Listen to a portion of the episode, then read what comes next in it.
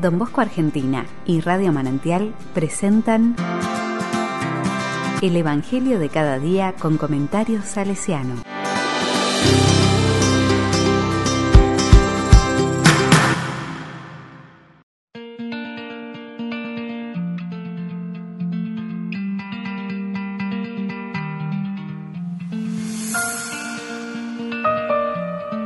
Jueves 28 de octubre del 2021. Salía de él una fuerza que sanaba a todos. Lucas 6 del 12 al 19. La palabra dice, Jesús se retiró a una montaña para orar y pasó toda la noche en oración con Dios. Cuando se hizo de día, llamó a sus discípulos y eligió a doce de ellos, a los que dio el nombre de apóstoles. Simón, a quien puso el sobrenombre de Pedro, Andrés, su hermano, Santiago, Juan, Felipe, Bartolomé, Mateo, Tomás, Santiago, hijo de Alfeo, Simón, llamado el Celote, Judas, hijo de Santiago, y Judas Iscariote, que fue el traidor. Al bajar con ellos se detuvo en una llanura. Estaban allí muchos de sus discípulos y una gran muchedumbre que había llegado de toda Judea, de Jerusalén y de la región costera de Tiro y Sidón, para escucharlo y hacerse sanar de sus enfermedades. Los que estaban atormentados por espíritus impuros quedaban sanos, y toda la gente quería tocarlo, porque salía de él una fuerza que sanaba a todos.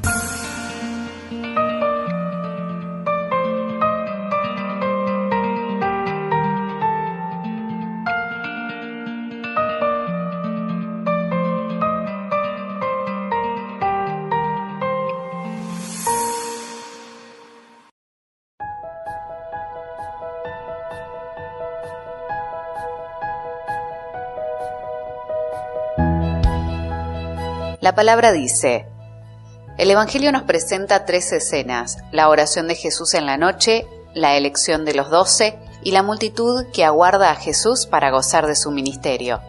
Jesús ora en la montaña, el lugar de la revelación, donde Moisés y Elías y tantos otros habían encontrado a Yahvé y sentido su inigualable presencia.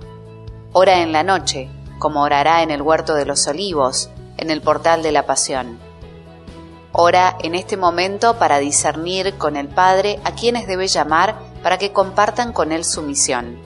Jesús siempre hará referencia al Padre, porque por Él ha sido enviado. Y la oración será uno de los canales directos para su continua comunicación con Él. La elección de los doce.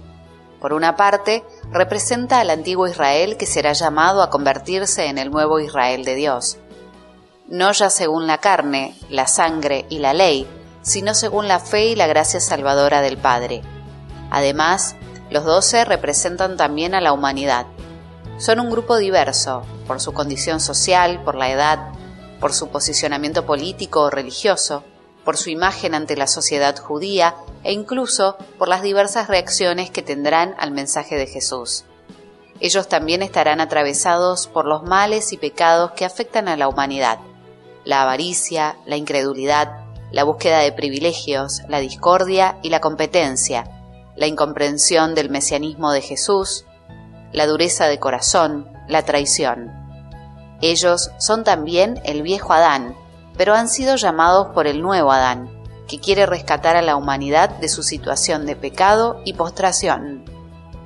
En la tercera escena Jesús baja del monte para encontrarse con una gran multitud en la cual incluso había gente de Tiro y Sidón, es decir, de territorios paganos o semipaganos.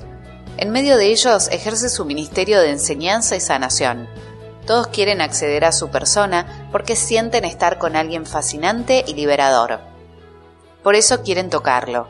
Todos los sentidos actúan porque el hombre es un ser encarnado, y todos experimentan la fuerza misteriosa que brota de él, que sana, que libera y que abre un camino nuevo para todos porque Jesús vino también para todas las multitudes, pueblos y naciones que no pudieron ni podrán escucharlo, tocarlo, ser sanados o liberados. Pero lo escucharán a través de su Espíritu, que sigue hablando, sanando y liberando por todas partes y a toda hora. El Espíritu de Jesús sigue soplando donde quiere.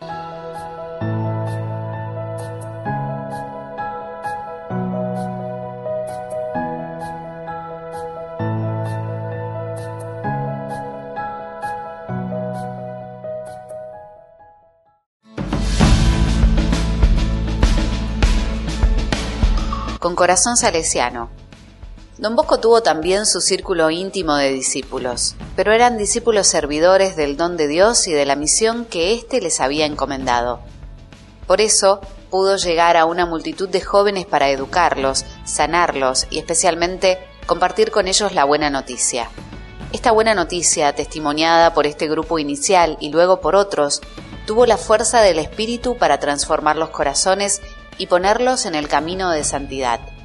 Muchos jóvenes santos, canonizados o anónimos, recorrieron este camino y pudieron mantener viva esta tradición de santidad evangélica en las comunidades salesianas.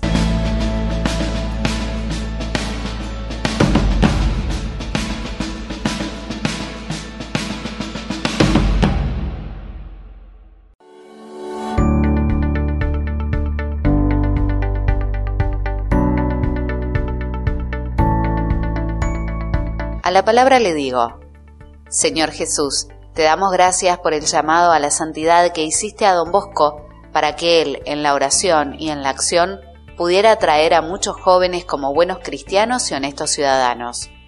Sobre todo, ciudadanos del reino. Te damos gracias también porque en la historia muchos salesianos, junto a muchos jóvenes, hicieron también este camino. El Espíritu de Jesús los iba guiando y ellos supieron seguirlo. Gracias Señor. Amén.